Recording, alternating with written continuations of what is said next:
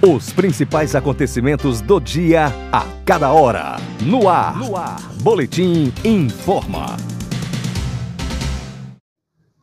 Em Natal, 16 horas, no ar, o Boletim Informa. O Reino Unido confirmou a primeira morte causada pela variante Omicron do coronavírus nesta segunda-feira. O primeiro-ministro britânico Boris Johnson fez um alerta contra a crença de que a nova cepa é menos mortal que as anteriores e fez um apelo a favor da vacinação.